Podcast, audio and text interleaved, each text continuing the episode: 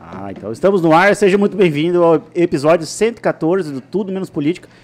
Eu sou Jorge Aguiar, estou ao lado desse cara bonitão. Ô, Jorge, como é que faz 114 em decimais? Centésimo, décimo quarto. Ah, tá. É, eu dei uma travada aqui, claro. Enferrujado. Mas tem um cara bom aqui de conta, Gil. Um cara que sabe falar de número. Sabe falar de número. Ô, Rafael, por que, que eu tô de terno, você tá de camiseta, cara? Você tem, precisa se vestir melhor, cara. É porque o convidado é essa altura, Jorge. É um cara, né? Pra vir de camiseta. Galera, foi o seguinte. Eu achei que o cara ia estar tá bonitão, ele só anda bem vestido, alinhado, deputado federal Federal, né, fazendo um trabalho brilhante em Brasília. Aí eu falei, não, cara, vou botar o meu melhor terno, minha melhor camisa, cueca. Ricardo Almeida. Porra, tudo que eu tinha de melhor. mas antes de anunciar ele, você viu que a Michelle no podcast dela, do Pode, Pode Mais? Pode mais? Pode acreditar, Pode, né? É, ela, faz, ela faz suspense com o convidado, sendo que se é YouTube, tem um título ali. Convidado de, sei lá, Fábio Garcia. Dela, pessoal, antes de revelar quem é o nosso convidado, sei o que, mas tá no título ali já, cara. Não entendi. então, Fábio, obrigado, irmão, por você estar tá aqui mais uma vez valeu, com a gente. Jorge, Fábio Garcia. Aí, Rafael, bom, cara, valeu, obrigado é, mais pelo convite. Um prazer estar aqui. É, Fábio, é muito bom, cara, te receber de volta aqui. Saiba que é um orgulho imenso, né? A gente que nós tivemos com você ali naquele período pré-campanha, na campanha. quando eu fui senador, né? Com naqueles certeza. quatro meses que eu tive no Senado, vocês Saiba. estiveram comigo me ajudando. Fábio, nos enche de orgulho. campanha. Nos enche muito de orgulho, viu, Fábio? A gente tem um carinho muito grande por você. Obrigado, igualmente. E essencialmente pelo político que você é, que nos encantou naquele momento e continua nos encantando em Brasília. Então, muito obrigado pela sua volta. Não, obrigado, é um prazer estar aqui com vocês. Eu quero, primeiro, assim, já de público agradecer vocês pelo trabalho que a gente fez conjuntamente uh, durante o, o, Senado Federal. Acho que fizemos um bom trabalho pelo Mato Grosso, pelo Brasil. Talvez a gente tenha juntos aprovado, cara. Eu, eu acho que. Eu tive com o Davi Alcolumbre ontem, com o Mauro. Né, a gente foi falar de reforma tributária e eu tive com o Davi Alcolumbre lá, tava Margarete Buzetti, Rogério Galo, tava Mauro Carvalho. E quando eu cheguei na sala, o Davi Alcolumbre me deu um abraço e falou assim, ó, esse aqui, pode pegar aí nos anais aqui do Senado e da, do Congresso, esse aqui foi o que aprovou a lei mais rápida da história desse Congresso Nacional aqui. Ninguém nunca aprovou essa lei. Eu falei, que lei? O Mauro perguntou, que lei? Ah, a lei da energia lá, 60 bilhões que a gente devolveu para os consumidores e ninguém aprovou uma lei tão rápido. Foi, né? Eu, eu verdade, me recordo. Eu não sei, eu acho que não durou 30 dias. Do eu, me recordo, eu me recordo até hoje. Sabe quantos dias foram? Ah. 28 dias. 28 dias, o dia que a gente apresentou a lei. Até a sanção. Até o dia da sanção da lei pelo presidente da República. E assim, no final, uma lei, a gente está falando de 60 bilhões de reais, é duas vezes o orçamento anual do Estado de Mato Grosso, para a gente ter uma ideia, sendo devolvido para cada cidadão brasileiro num abatimento da conta de luz, fazendo justiça, na verdade, brasileiro que teve Sim. que foi obrigado a pagar esse valor de forma injusta e ilegal durante quanto, tanto tempo, né? E se acredita que até hoje eu estou brigando com as distribuidoras. Não acabou então. Eles entraram é, com uma ação direta de inconstitucionalidade sobre o nosso projeto, né, no Supremo.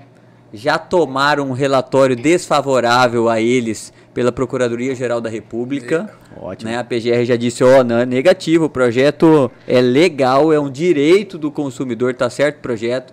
Aí é, teve uma distribuidora no Rio de Janeiro que tentou derrubar também o desconto e a justiça manteve o desconto. Então, até agora a gente ganhou na pauta legislativa, estamos ganhando na justiça também. Vamos continuar oh, firme. cara, coisa boa. E, e, Fábio, agora deixa eu entender só uma coisa assim. Uh, você falou né, dessa questão que até o próprio ex-presidente do Senado, Davi Alcolumbre, é, disse que raras são as vezes que um projeto é aprovado tão rápido, né? É, a que, que você deve, assim, esse trabalho que você conseguiu aprovar essa lei tão importante para todos os brasileiros? Não, acho que primeiro de tudo era que o, que o projeto tem mérito, é bom. No fim, que o projeto é bom, defende um bom direito direito de todos os brasileiros. Eu acho que isso foi essencial, né? E depois um trabalho de articulação, de convencimento. Eu fiz um trabalho na época junto ao Ministério da Minas e Energia, a Agência Nacional de Energia Elétrica, é, a Casa Civil do Governo, os pares, meus pares senadores na época, conversando de um por um, explicando o projeto, né? É, presidente da é, presidente do Senado, o relator Eduardo Braga, né? O Davi Alcolumbre, que é uma pessoa muito articulada no Senado Federal e em Brasília. Depois que aprovou no Senado, eu corri na Câmara, eu já tinha sido deputado. Você já, Já já, sabia, sabia, né? Eu já fui direto no, no, no presidente da Câmara, Arthur Lira. Falei, Arthur, tem um projeto assim, assim, assim, é importante e a gente precisa aprovar esse projeto, é justo. Ele entendeu o projeto, falou assim, Fábio, eu vou pautar o projeto.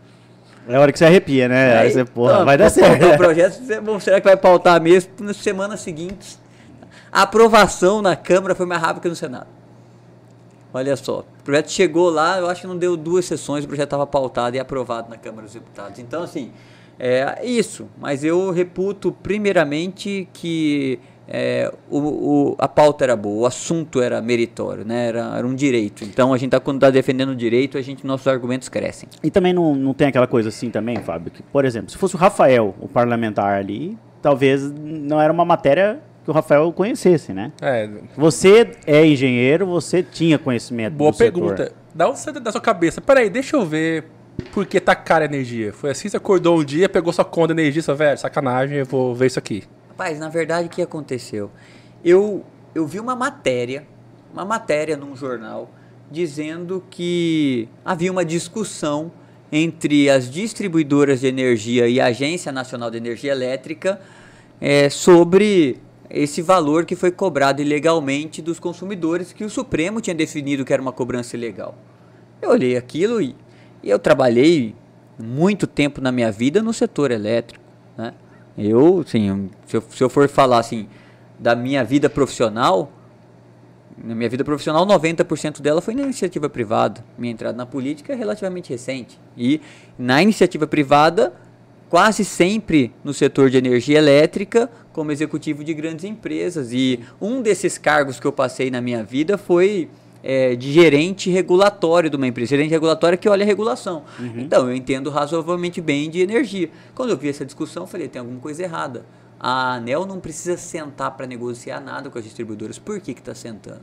E eu fui atrás. E na hora que eu vi, estava sentando porque não tinha uma lei que determinasse que ela fizesse. Cara, já pensou. Eu tô falando, é a pessoa certa na hora E certa. aí né? falei, não, tá errado, é um direito, é- então vamos fazer a lei que obriga. Fui lá, fiz uma audiência pública, não sei se vocês lembram, a gente fez uma audiência Sim, pública, aham. lembra, né? A gente fez uma audiência pública lá, chamamos todo mundo pra mesa, vamos, vamos entender, eu saí mais convencido ainda da audiência pública. Falei, Não, assim, essas a- distribuidoras estão querendo passar a perna no consumidor. Essa audiência pública, tem, galera, tem um fato que eu me recordo assim. Nós estávamos aqui no estúdio assistindo e tal. E aí o cara da Energisa, ah, que nós fizemos isso, isso, Ah, isso, eu lembro, isso. De repente o Fábio só pediu a palavra, tá tudo na tarifa. Foi muito engraçado. É, né? né? Porque ele tava tentando defender que, ah, pô, a tarifa tá alta aqui, eles não podem pagar esse desconto porque eles estão fazendo muito, mas eles são todos remunerados para isso. Então, e assim, e chega um absurdo que as distribuidoras, a tese que as distribuidoras estavam estavam defendendo para para segurar os 60 bilhões de reais na mão delas e não devolver para o consumidor, é que elas tiveram que contratar advogados terceirizados, caros, para poder ganhar ação no Supremo. Eu falei, ó, para aí. Eu faço por 40, Bibi. mas, mas sabe o que eu acho mais triste? Porque é, energia é um bem tão essencial, ainda mais para a população mais carente, que você imagina que é, é um bem que ninguém consegue falar assim, peraí, eu não vou pagar e tô nem aí. Exatamente. As pessoas se acostumam e pagam porque elas precisam daquilo. E Então, pagam o que tem, cara. É um tem tão complicado. Chega a conta de energia na nossa casa, vamos falar a verdade. Chega a conta de luz na nossa casa lá, a gente olha aquilo, a gente fica tudo bravo pra caramba, né? Vai fazer o quê? Indignado Tem que com, pagar. com o valor daquela planta. Fazer, fazer o quê? Vou pagar.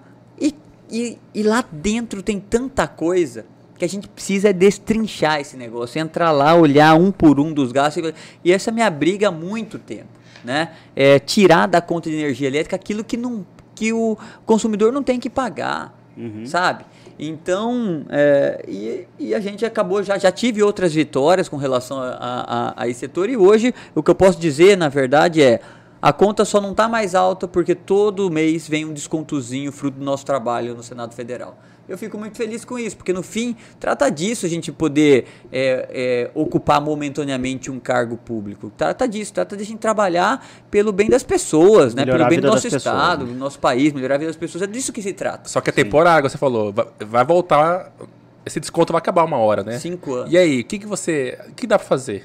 Estamos trabalhando, Rafael. Estamos é, é, trabalhando para que a gente possa descontaminar, vamos dizer assim, a conta de energia, né? Baixar encargo. Tem muito encargo injusto cobrado do, do consumidor de energia elétrica brasileiro que não deve ser cobrado, né?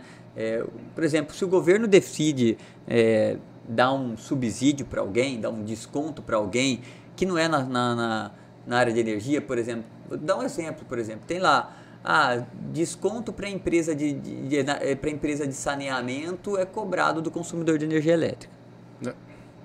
Peraí, se o governo é. quer fazer uma política de subsídio, quer fazer, é, não dá para fazer favor com chapéu alheio. Com certeza. Não cobra do consumidor, pô, né? Uhum. Tira lá do caixa dele, do orçamento, do orçamento dele, mas não cobra do consumidor.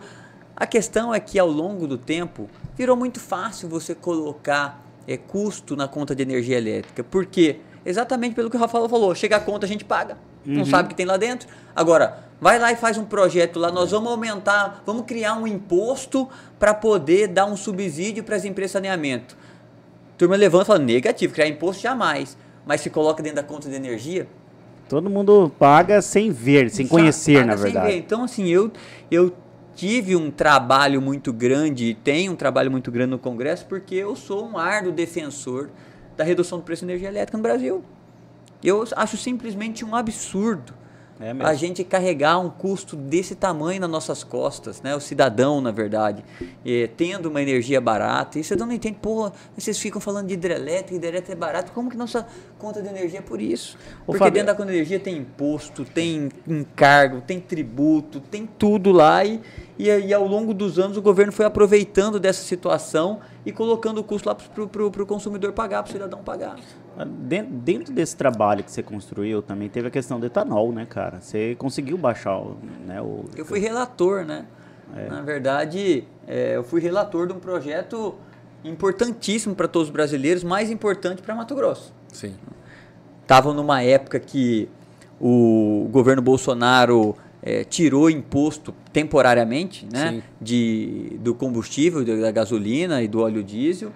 E e aí o preço do etanol, que é, quando ele tirou somente do combustível da gasolina, que aconteceu com o preço do etanol? O preço do etanol ficou alto. Sim. Ah, e é não, desproporcional isso. Né, desproporcional. Né, eu falei, é. não, negativo. Né? Caiu lá a medida. Eu falei, não, vamos fazer o seguinte. É, nós vamos garantir nesse país aqui que o etanol vai ser sempre mais barato do que o combustível fóssil poluente, né? Do que a gasolina. Sim. Nós vamos garantir que é, é, o tributo, o imposto cobrado sobre o etanol seja sempre menor que o imposto cobrado sobre a gasolina e sobre o diesel. Show. E foi isso que a gente fez no nosso relatório, que foi aprovado na Câmara, foi aprovado no Senado e faz com que o preço do etanol no Brasil e aqui em Mato Grosso seja mais barato. E isso tem o quê? Bom, primeiro tem a vantagem de, de, de permitir que a população possa abastecer com etanol mais barato, combustível mais barato. Já é ótimo. Mas tem outra vantagem para nós. Nós somos hoje o maior produtor de etanol de milho do país e vamos ser o maior produtor de etanol do país em pouco tempo. Então, entra, eu queria é, entrar numa, numa, análise sua, né? Da seguinte forma. Uh, muito se fala hoje, Fábio, de carro elétrico para cá, carro elétrico para lá, e vamos incentivar. Se o problema do mundo, cara, é energia, você não acha assim, talvez, que essa ida para o carro elétrico possa ser uma, um problema de errado, até de inteligência de futuros motores. Se a gente pode incentivar, por exemplo, que no, no Brasil, o etanol, porra, porque é 100% renovável, é um produto nacional, não sei se o rumo tá certo, eu sabe? Eu não tenho dúvida que a gente tem que incentivar o etanol. Eu não tenho dúvida nenhuma e, e assim, a gente fez esse projeto para isso e ele incentiva muito a cadeia do etanol. E a cadeia do etanol, ela é uma cadeia muito importante, porque ela vem desde o plantio do milho ou da cana, uhum.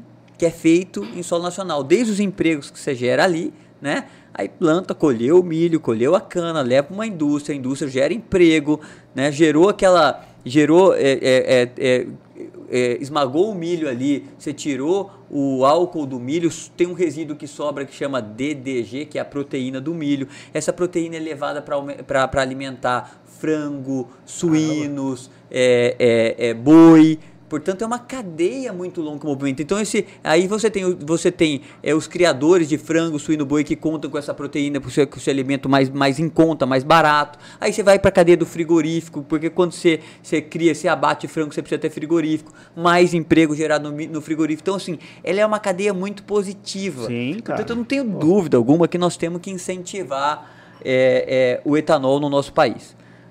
E, mas eu também não tenho dúvida que a energia solar é uma tendência mundial.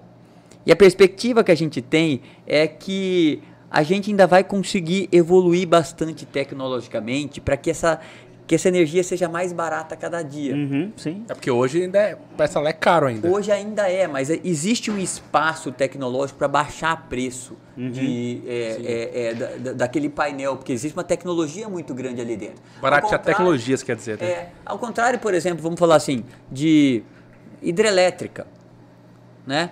Você não, não enxerga numa hidrelétrica hoje um espaço muito grande para mudar a tecnologia, porque ela já é muito simples, e baixar o, o custo da instalação de uma hidrelétrica. É. Certo? Que é concreto. Tem nada mais. Na construção civil tem nada talvez mais antigo é, é, do que concreto. Vou falar de pau a pique, Uhum. Né? Mas assim, né? Do que concreto, cara. É, É. Né? Aço, ferro. Então, assim, não tem tanto espaço. Mas ali, aquele painelzinho solar ali é tecnologia pura. Uhum. Então ainda há um espaço. Então, portanto, eu acho que o Brasil não pode abrir mão de nada é, energeticamente que possa significar lá no futuro um preço de energia melhor, menor para todos os brasileiros. Então nós precisamos continuar investindo na, é, no etanol, respondendo sua pergunta, Jorge. Precisamos continuar investindo no etanol, mas nós precisamos também continuar acreditando que nós vamos conseguir outras fontes que possam ser mais baratas ainda. Porque o que interessa no final é que o cidadão lá na ponta ele pague uma energia mais barata. E seja tem escolha. combustível, seja Eu, eu tô sentindo, eu tô vendo já a próxima briga do Fábio vai ser com placa solar agora. Vai bara- baratear essa porra. Não, ô, ô, ô, Rafa, sabe por que, que eu fiz essa pergunta da questão do carro elétrico? Você quer comprar um? Não, cara, pô, eu tava assistindo um filme esses dias, talvez você já tenha um assistido, chama Fome de Poder. Conta a história do McDonald's. Bom pra Já assistiu esse filme, Fábio? Não, não assisti. Cara, é muito bom esse filme, assista. E, e, e aí você vê, há muitos, há muitos anos, né, que o- o- ele teve um problema da questão do sorvete do, do milkshake. E ele falou assim, porra, o que deixa o milkshake caro são os freezers que eu tenho que é, é, armazenar o sorvete. Então, assim, cara, eu fiquei, porra, deve ter 50, 60 anos que o problema da energia já era latente, sabe? E continua o mesmo problema de energia. E a gente está fazendo uma migração energética. Se vocês pensarem muito bem, a gente está fazendo uma migração energética boa. Né? O mundo era dependendo do petróleo.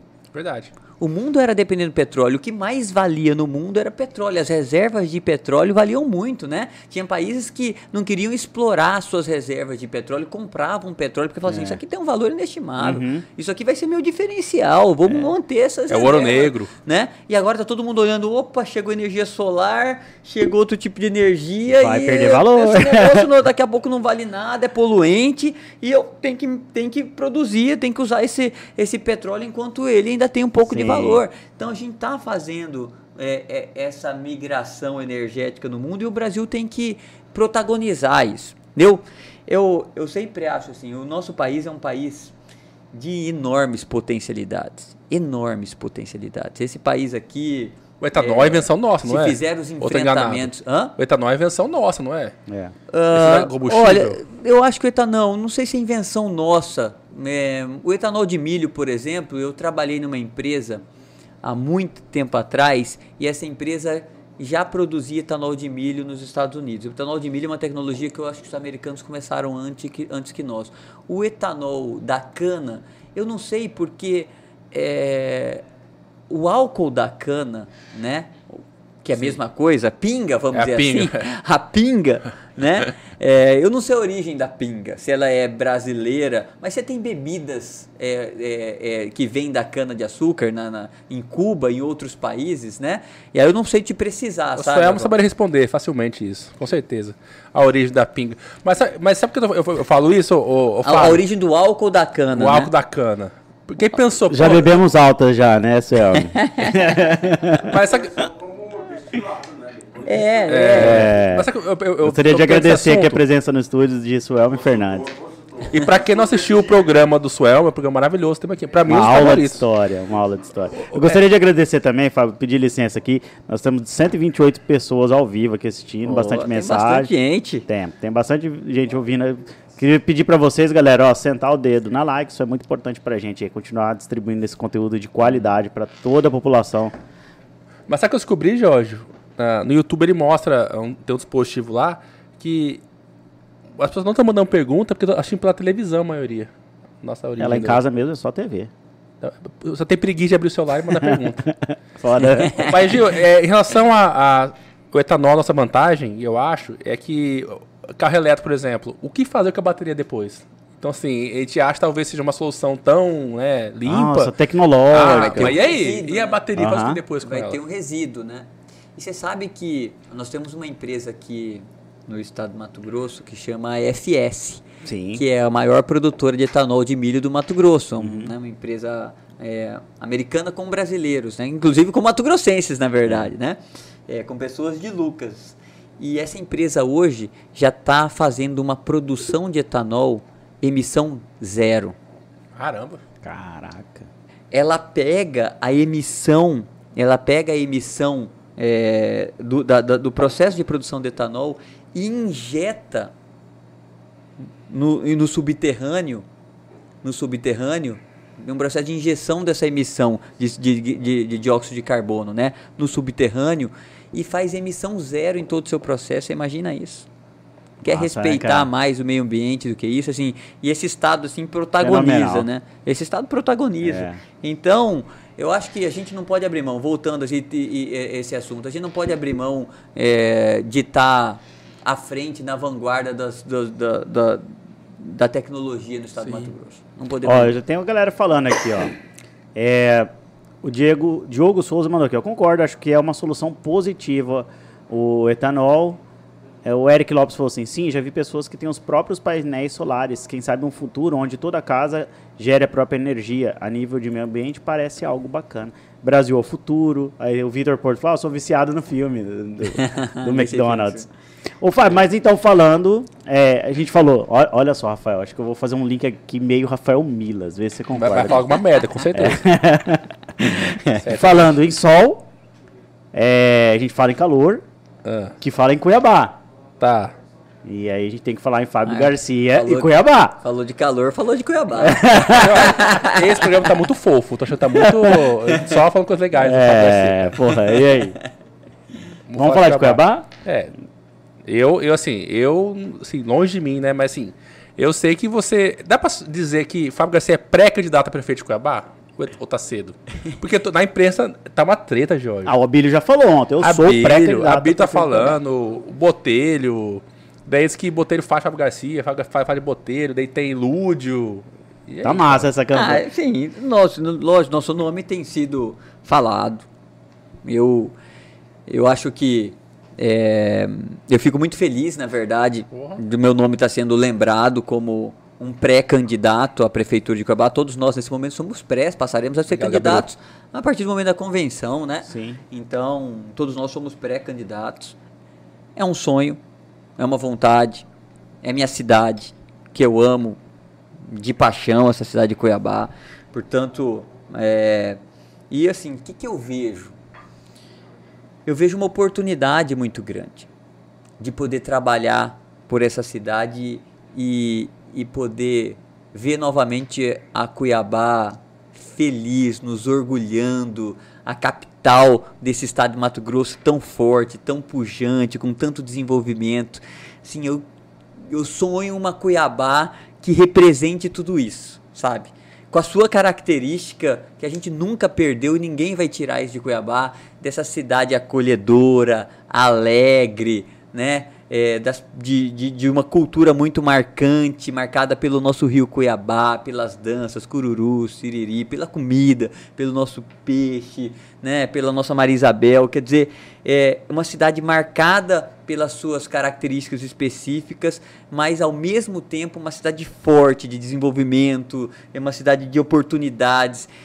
E, e eu vejo que isso está na mão, Uhum. sabe? É o- Cuiabá é o momento, né, Fábio? isso, isso está na mão. Eu- Agora precisa seriedade, precisa boa administração, precisa boa intenção com a cidade, bom propósito, né? Cuiabá não precisa passar por escândalos, não precisa, né? É, Cuiabá precisa ser a cidade das boas novas, né? Das boas notícias, da, né? Então eu, eu vejo que isso é muito possível de se trabalhar. Também vejo. Né? Em especial quando você pode construir um ambiente de alinhamento com o governo do estado, né? com um governador como o Mauro que tem vontade de fazer por Cuiabá, que, um, que é um governo que está preparado para fazer investimento e já está fazendo muito investimento, né? mas juntos a gente pode é, fazer com que Cuiabá seja de fato a mola propulsora do desenvolvimento desse estado do Mato Grosso. Tem muita coisa acontecendo, tem a ferrovia chegando, gente. Isso vai nos aproximar do grande mercado consumidor, vai poder, vamos poder nos industrializar, trazer um, um, um é, é, gerar um número de empregos enormes aqui com uma boa massa salarial e a, ah, junto disso vem o comércio, né? E aí atrair essas empresas que estão aí cada dia ficando maior no interior do estado, vem para Cuiabá porque aqui a gente vai ter mão de obra qualificada, porque nós temos as universidades aqui, portanto é isso, a gente precisa fazer com que Cuiabá, primeiro, mas assim, sempre diz, a cidade para você trazer alguém para essa cidade, ela precisa primeiro ser bom para quem mora nela. É verdade. é verdade. Com certeza, cara. Porque a primeira coisa que as pessoas falam assim, Putz, eu tô pensando em mudar pro Cuiabá, vou dar uma passeada em Cuiabá, como é que é aqui? Uhum. E se a pessoa fala assim, não, o Cuiabá saúde Ó, não funciona. Você sabe que Rafael. Parece já fez... só buraco. Cara. Pode falar uma. É. Posso contar o prognóstico que você fez pra Fábio? Posso. Pode. Rafael já fez um prognóstico todinho uh, da sua campanha. Você quer ouvir? vamos lá. Será que é bom, cara? É, vamos ouvir aí. Rafael Mila, esses dias a gente. A gente fala de política o dia inteiro. A gente é, ama política, né? Enfim. Rafael falou assim: escuta o que eu vou falar pra eu você. Pensei que vocês falassem de tudo menos. É menos política. Era, pra ser, era pra ser irônico o nome, mas... Você vai girar corte, viu, Gabriel? Ele falou assim: é, o, com a intervenção de Cuiabá, para quem não sabe, Cuiabá é está, passou por 90 dias de intervenção, está ainda no período de, de, é de intervenção que foi é estendida pelos tribunais até o final de 2023. Rafael falou assim: Jorge, anota o que eu estou falando para você. O Mauro vai arrumar a saúde de Cuiabá. Ele vai entregar a saúde em janeiro de 2024. É zero bala. As pessoas assistidas pelo poder público com saúde, é com exame, com cirurgia, e isso é do perfil do Mauro, e a gente conhece o Mauro, sabe que ele é esse tipo de gestor, e, e existe uma grande chance do Fábio chegar explodindo em 2024 e ainda botar a, a Dani de, de vice. Boa ideia. Inclusive, eu falei isso. Ó, não fui eu que falei, foi Rafael. É, é, é uma ideia que eu dei. Ela deveria ser só vice, inclusive. Mas assim, na verdade, eu, eu acho que é, a saúde, ela infelizmente é, Cuiabá viveu uma situação caótica na saúde pública. Eu falo infelizmente porque mesmo sendo uma oposição muito declarada do Emanuel pela forma com que ele administra a cidade e o dinheiro público, a gente nunca quer que a saúde pública vá mal, que a cidade vá mal. Né? Uma coisa é você ser oposição, outra coisa é você querer que sua cidade vá mal. Né? Mas se numa situação, chegou numa situação tão caótica que, veja, teve que o Ministério Público fazer um pedido ao Tribunal de Justiça para que houvesse pela primeira vez na história uma intervenção na saúde pública. Isso é muito vergonhoso. Isso é muito vergonhoso. É. Né? E aí, é, fruto do quê? Fruto de um desmonte da saúde pública nos últimos sete anos. E aí a gente fala, reconstruir a saúde pública em três meses, quatro, cinco, seis, sete meses, depois de um desmonte de sete anos, é fácil? Não. Portanto, eu não tenho expectativa que a intervenção vai entregar a saúde, né? Maravilhosa, tudo perfeito. Perfeita. Não, mas que vai entregar a saúde muito melhor, mas muito melhor do que recebeu, Isso é vai. É claro está caminhando a passos largos nesse sentido. A intervenção, é, primeira coisa que fez a intervenção, quando a intervenção chegou na saúde, de cada três unidades de saúde, uma não tinha médico. Que absurdo, cara. Misericórdia, cara. Dos remédios obrigatórios a terem nas farmácias das unidades de saúde, metade, 50% não existiam. Como se faz saúde sem médico e sem remédio? Não tem Me- como, me cara. responda. Só com boa vontade não faz. Não Ah, faz. sei lá, cara. Pode ser aquele pessoal que faz é, cura espiritual, talvez. É, o, aquele que enfiava o. Curandeiro? É, o... Então, Como é que é o nome do assim, cara? hoje, a- é, os médicos já foram repostos, inclusive chamando concurso público para diminuir a dependência de empresas terceirizadas. Os remédios já é, em estoque, com as unidades sendo abastecidas de remédio para que isso possa garantir medicamento à disposição. É, pra você ter uma ideia, nós temos é, três UPAs em Cuiabá. Os raios-x não estavam funcionando em nenhuma das UPAs. Então o cara Meu chegava Deus, lá. Fábio. O cara chegava lá com suspeita de ter Quebrado lesionado e fraturado, né, um membro. Aí o que, acontecia? Esse cara ficava lá, não tem raio-x na unidade de pronto atendimento, ele ficava lá esperando que lotasse uma ambulância, que levasse ele para o antigo pronto-socorro, para que ali ele pudesse fazer o raio-x. Depois do raio-x ele voltava para a UPA, ficava ali esperando o resultado sair. Aí esse resultado saía, esse resultado vinha para Então o atendimento que era para acontecer em uma, duas horas, demorava um dia, pô. E o cara sofrendo ali. Com dor, com Simples. tudo. O que, que a intervenção fez? Voltou a funcionar o raio-x. E foi resolvendo os problemas, né? Voltou a funcionar a UTI pediátrica, UTI adulta, voltou é, é, a, a fazer as cirurgias no Hospital São Benedito, no antigo pronto-socorro. E pouco a pouco vem se avançando na saúde pública de Cuiabá. O que é bom no fim, o que é bom na ponta. Uhum. O que é bom para as pessoas. Sim. No fim, isso que importa. É que a saúde melhore lá na ponta, para as pessoas, que as pessoas possam ter um melhor atendimento. É o mínimo que a gente pode oferecer nesse país para as pessoas que pagam tanto imposto, é que elas possam contar, né, pelo menos, com uma saúde pública digna. Portanto, eu fico feliz de ver esse trabalho da intervenção, um trabalho também, sério cara, é. sendo feito pela intervenção, melhorando um, um serviço essencial é, do poder público, é a saúde pública. E assim, Fábio, você como bom gestor, né? é, que, que você faria, cara? Porque a, a, é, a minha percepção, assim, que Cuiabá tá devastada. As contas devastadas. É, empréstimos atrás de empréstimos. Do- Dolarizado, É, todos dolarizados. É, o Manuel Pinheiro fez um monte de pracinha, não com, com recursos de boa gestão, mas com recursos de empréstimos malgrados, a meu ver, minha análise. E aí você é, assume uma prefeitura em janeiro de 2025, cara.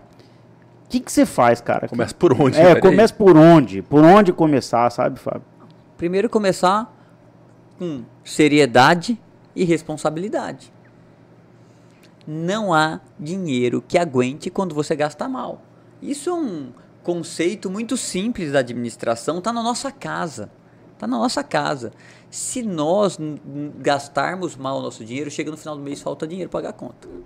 Se a gente não priorizar nossos gastos, se a gente não segurar o gasto, se a gente não segurar o cartão de crédito, chega no final do mês, chega a fatura do cartão de crédito, mais as contas que você tem no dia a dia. Eita, caramba, não tem dinheiro para pagar. Vou rolar esse cartão aí. E vai subindo essa dívida. Então, portanto, é, é, é primeira é administrar com seriedade, com responsabilidade o dinheiro público que não é do gestor. Uhum. Engana o cara que acha que quando ele assume o cargo de prefeito, aquele, aquele orçamento passa a ser dele. Negativo. Aquele orçamento, aquele dinheiro continua sendo do cidadão. E a cada real gasto, precisa pensar como é que eu devo. Esse real tem que voltar lá para o cidadão com um serviço público de qualidade, com obra de qualidade. Ele não está lá para fazer politicagem. O dinheiro que o cidadão recolhe de imposto não está lá para ser desperdiçado, não está lá para fazer politicagem. Ele está lá para ser bem aplicado. E o cidadão elege é, uma pessoa exatamente para isso para aplicar bem o dinheiro que é dele. Uhum, Que é perfeito. dele. Portanto, é isso. Primeiro de tudo é administrar com responsabilidade e seriedade. E eu, Jorge, é, eu sempre eu trato o dinheiro do meu mandato, por exemplo, né, que é pouco perto do orçamento de uma prefeitura, eu trato o dinheiro do meu mandato como se fosse meu dinheiro. Eu sou o deputado mais econômico do estado do Mato Grosso. e no outro mandato que fui também fui. Uhum. Por quê? Porque eu trato com responsabilidade. Eu peço, eu peço para, ah, eu tenho que ir para Brasília. Eu peço para comprar passagem com desconto, né? Eu não gasto desnecessariamente o dinheiro. É isso. Você precisa ter um pouco de espírito público quando você decide entrar na política. Pra quem não sabe, eu, Milton Friedman. eu acredito que eu já vi Fábio comendo espetinho na rua, comendo esfirra ali no, no zero. Não, co- então conta da esfirra, cara. Da esfirra do zero é. Não, te- Ah, Você sabe, Fábio, a gente conta até hoje pra algumas pessoas assim. Não, cara, é, algumas pessoas falam assim, ah, o Fábio. Não, o Fábio eu conheço. O Fábio, o Rafael fala, não, cara, o cara é more simples. Um dia ele levou a gente numa esfirra lá no zero. Que Mas é boa ou não é, boa é esse a filme? melhor esfirra mundo, do Cara, não, mas eu vou contar essa história. Quem me indicou isso? Foi o Wilson Santos um dia. Ah, O Wilson falou assim, Fábio, você já comeu a esfirra É a melhor esfirra. do seu Ademar? Eu falei, não, Wilson, vai lá. Eu falei, tá bom, um dia eu vou lá. Eu não sabia onde era essa esfirra, não sabia onde era essa esfirra. Um dia eu, tá bom, fui lá. Cheguei lá, cara, aquela esfirra lá, saí, é fornada e fornada de esfirra quentinha na Cara, é hora, boa muito demais. boa. e é um lugar que eu jamais entraria, João, sozinho, ninguém entraria. Eu pensei, cara, é num, num lugar daquele ali, né? Um bairro simples. Aí eu fui lá hoje, Aí. eu fui lá hoje, cheguei, Pô, eu não cheguei, gente, cheguei, eu cheguei de Brasília, né? Cheguei de Brasília, parei ali, não tinha tomado café da manhã, fui lá. É o Catatal. Agora eu vou revelar uma coisa pra vocês aqui. É. Um- Um belo dia eu tava com vontade de comer aquela esfirra, cara. Falei, vi- virei pra minha esposa, falei, Virgínia, vamos ali comigo, lá onde você quer ir? Vamos ali comigo, lá no zero quilômetro esfirra. Eu levei ela lá, você acredita? É boa, boa demais. demais. Cara, é muito boa, É galera. boa aquela. Tá, mas você tem certeza, é o mais econômico dos deputados federais, cara. Do Mato Grosso. Do Mato Grosso. Sim, mas tá. Cara, tem o Gordo do Abílio, que já veio aqui no programa, que tem, ia ser econômico também. Tem o, o. Quem mais? O Dias, Coronel Dias. Você é mais que todo mundo, todos eles. Sou, sou, eu sou o mais econômico de todos os deputados. E, e assim, mas eu, eu dou, dou esse exemplo, não é uma competição entre eu e Uhum, eles, não. sim, sim. Né? Eu acho que é, nessa legislatura nós temos é, muitos deputados que, que, que cuidam desse, desse pouco recurso. Mas eu digo assim, eu digo só para falar para vocês que é, é a forma que a gente pensa, né? É a forma de que você precisa tratar o dinheiro público como se fosse teu dinheiro mesmo. Mas depende do político. Se é um vagabundo, como fosse meu, ele vai torrar o dinheiro, Fábio. Mas sabe por que eu falo isso, Gi? Eu tava, eu tava lembrando. É, a gente que sempre bateu muito nisso. Eu sempre pensei, cara, o Fábio, na campanha, né? O Fábio vai ser, vai ser um bom parlamentar. Mas será? Porque hoje a política é a política do espetáculo. Como, como entregar alguma coisa numa geração de políticos que se preocupam mais com o Instagram, com view, com like, com gritaria, no momento desse? Você foi deputado antes, até, até 2014, se não me engano, né? Mas mudou muito. Mudou bastante, Como né? destacar e aprovar projeto uma geração Mudou diferente? bastante, mas assim, eu continuo sendo o mesmo Fábio, a mesma pessoa. Então, se você olhar é, o que eu tô, tenho tentado fazer no Congresso, e eu sempre disse, eu vou ser resistência a qualquer retrocesso que queira impor ao Brasil. Agora, eu sempre digo, não farei a política do quanto pior melhor. Uhum. Eu não quero, eu não vou torcer, não vou trabalhar para o Brasil dar errado porque tem interesse político nisso. Não. Perfeito. Porque no fim, quando se der errado, quem vai sofrer serão as pessoas que vão ficar desempregadas, que vão pagar um juros maior, a taxa de juros vai explodir, que a comida vai ficar mais cara, que a cesta básica vai ficar mais cara. Então, portanto, que o combustível vai ficar mais caro, que o transporte público vai ficar mais a vida caro. inteira, né, Fábio? Então, Porra. assim, né? E primeira coisa que eu fiz, o meu partido, União Brasil, tem três ministérios. E eu fui perguntado, Fábio, você tem algum interesse de ter alguma participação de algum cargo aí? Não. Não, não tenho nenhum. Por quê? Eu quero manter a minha liberdade para eu poder trabalhar, votar e defender aquilo que seja bom para Cuiabá, para Mato Grosso, para o meu estado, para os nossos municípios e para o país. Ótimo, Eu não Fábio. quero vir. Portanto, é, e aí eu estou conduzindo o meu mandato assim. E Rafael, aí você escolhe, e eu estou escolhendo, na verdade, entrar naquelas pautas que eu acho que são importantes para o futuro desse país. Por exemplo, marco temporal. Marco Importante. temporal, para as pessoas que talvez não entendam, é marco temporal é definir uma data, né? Uma data a partir dessa data, a gente não pode demarcar novas terras indígenas no Brasil e somente demarcar aquelas que estavam previstas até tal data. Perfeito. E a gente tinha um entendimento, tinha um entendimento que era a data era a promulgação da Constituição de 88. E por que, que isso é importante? Porque o processo de demarcação de terra indígena, ele depende única e exclusivamente, o início do processo, de um laudo antropológico de é, um antropologista da FUNAI. Ele pode chegar numa área, qualquer, pode ser urbana ou rural, pode chegar numa área e falar, olha, essa área aqui já teve índio aqui lá no passado, portanto, aqui pode ser uma reserva indígena, faz um laudo antropológico e começa um processo. O que, que acontece? É, o proprietário da terra, ele não consegue renovar o cadastro ambiental rural, não consegue mais pegar crédito, mais financiamento, não consegue mais produzir naquela área, Uhum. fica Embarga vulnerável, a área dele não passa a não valer mais nada, ele passa de, de- a, a não querer mais fazer investimento porque ele acha que um dia ele pode perder aquela área. Portanto, isso começa a gerar é, um efeito muito ruim para todo Sim. mundo. tudo. Uhum. E eu tenho absoluta convicção que o problema das, dos povos originários, aí a gente está falando dos indígenas no Brasil, não é a extensão territorial. Nós já temos 14% do nosso território de- de- dedicado à, à comunidade indígena, que tem 0,2% da nossa São 14%? população. Fábio? 14%. Bastante, né? Bastante. É. Para 0,2% da população. Não é problema de área, é problema de modelo. Uhum. E qual modelo eu penso? Poxa, o índio tem que viver com qualidade de vida. Ele é proprietário de uma extensão territorial gigantesca. E aí ele é impedido de poder Plantar. desenvolver Plantar, né? qualquer Tem discussão atividade que hoje. possa gerar renda para ele ou É. permitir que alguém legalmente desenvolva. E na prática o que, que acontece? A ilegalidade. É lógico. É claro. É. Na prática acontece a ilegalidade. E como acontece a ilegalidade? Chega lá, um madeireiro, dá um troquinho para uma pessoa que está tá vivendo muito mal, entra na área e começa a arrancar madeira. E o Luiz nem sabe que poderia estar produzindo aquilo, Uhum. ganhando muito mais que aquilo. E assim, é a gente não querer ver a verdade no e cru que acontece Eu no país. eu acho que esse índio gente, tem inveja de americano que a gente vê nos filmes. Não, é não, um que produz, e, né? e faz cara? muito sentido isso que o Fábio está falando, até por um fator.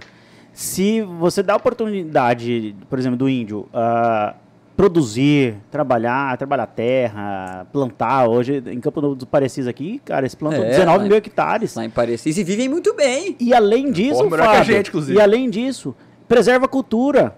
Porque o gaúcho, quando vem pra cá, o que, que ele faz? Primeira coisa que ele faz é abrir um CTG, cultivar as Verdade. próprias culturas. Entendeu? Então, o cara, quando ele tem recurso financeiro, quando ele tem a qualidade de vida que você falou, a primeira coisa que ele vai fazer é preservação da língua. E Jorge, eu não estou falando aqui para transformar 14% de território em área produtiva. Uhum. Longe disso. Sim, eu entendi. Não precisa Perfeito. isso. Mas se você pegar 1, 2% já é muita terra. Você falou uma coisa É interessante. Jorge. Entendeu? Que até para preservar a cultura antes, outras necessidades básicas suas têm que estar assistidas. Aqui, ó, É, pra vocês terem uma ideia do tamanho, o que, que representa 14%, a área de reserva indígena é maior do que a área produtiva de, de grãos do nosso país. Ah, não, Caraca, tá isso eu não zoando. sabia, Fábio. Eu não sabia disso.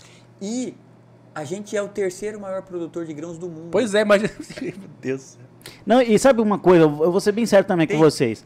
Essa coisa do, ah, mas o índio anda de caminhonete. Que eu-" E daí, galera? E? Vamos parar de, de sabe, crimina- criminalizar a riqueza? Eu quero que o índio prospere, eu quero que ele trabalhe, que ele produza, que ele tenha caminhonete, que ele tenha Dodge Ram, que ele tenha Hilux, que ele produza, que ele tenha capacidade igual eu, você tem. Vamos parar de essa demagogia, vamos parar de criminalizar a riqueza, que eles sejam ricos, A pergunta prósperos. é, Fábio, é quem interessa que o índio seja um animal no zoológico, entre aspas, que, se- que ficam lá subdesenvolvidos? A quem interessa isso? O, o- o índio, o índio, ele tá aí de boa fé. É. E eu, sim, vou falar claramente o que eu penso.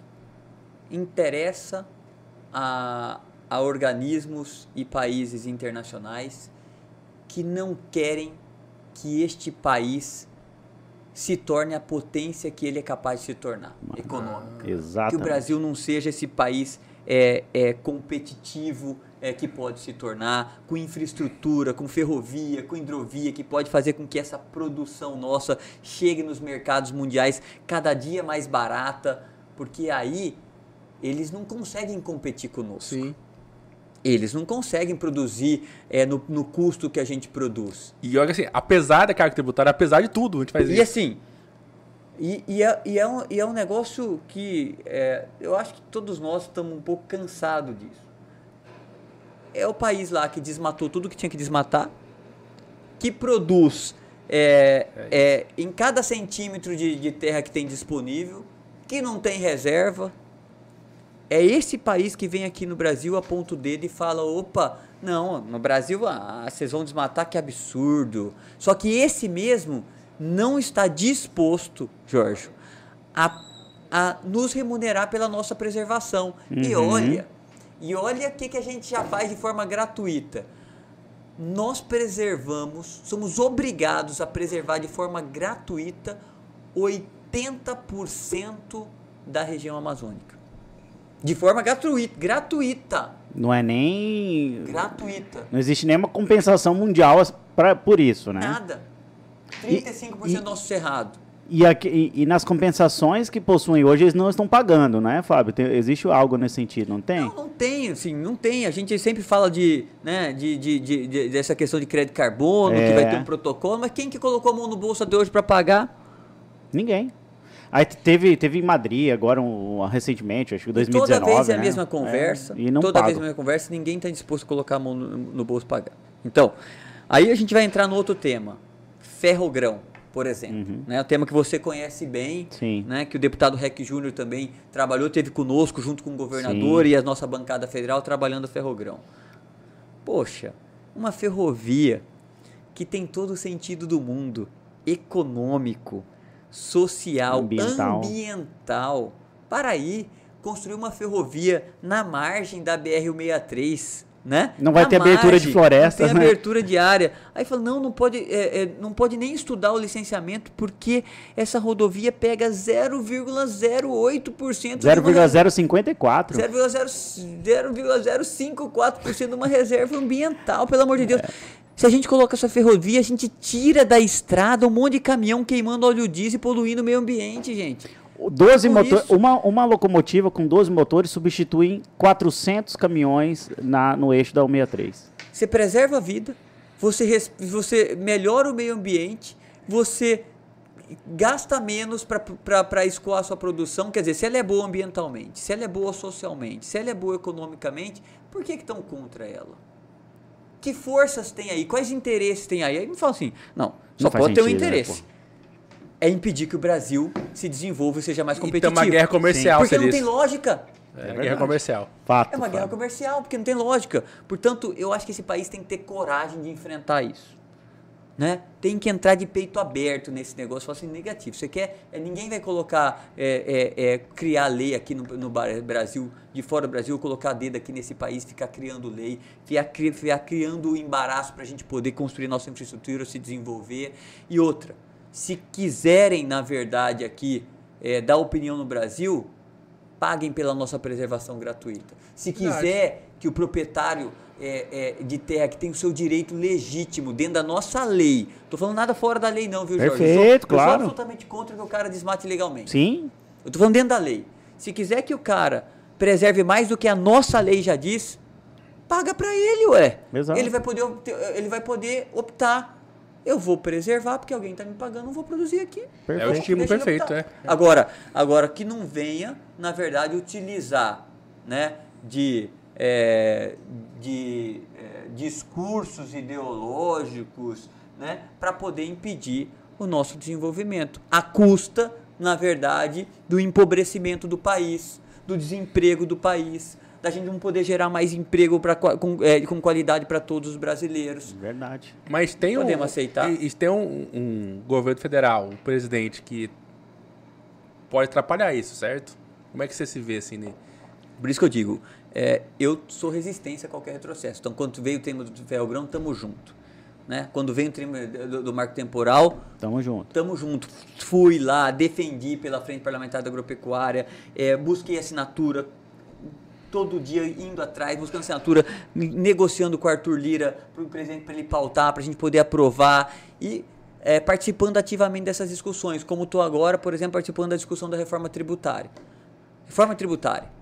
parece um tema distante de todo mundo, né? As pessoas, ah, Distante e enganoso. Que parece que todo mundo fala assim, ah, vou pagar menos imposto. É isso que a cabeça do cidadão brasileiro Exatamente. passa. Eu vou pagar Hoje menos imposto. Reforma tributária é o tema mais importante, talvez, que a gente vai discutir nessa legislatura.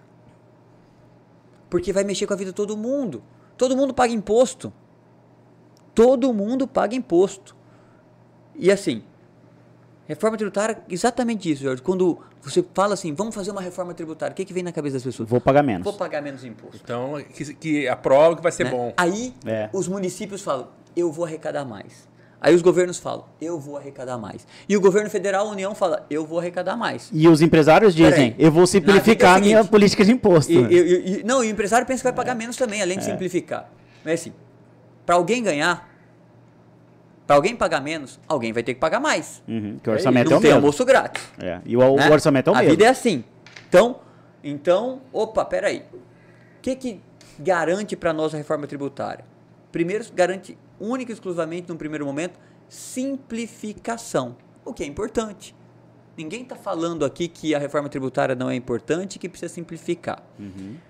Mas a gente precisa discutir, nós como representante do Mato Grosso, vamos discutir as consequências para o nosso estado e para o nosso povo Uhum. né? E não cabe simplesmente pegar um modelo de Portugal e colocar aqui.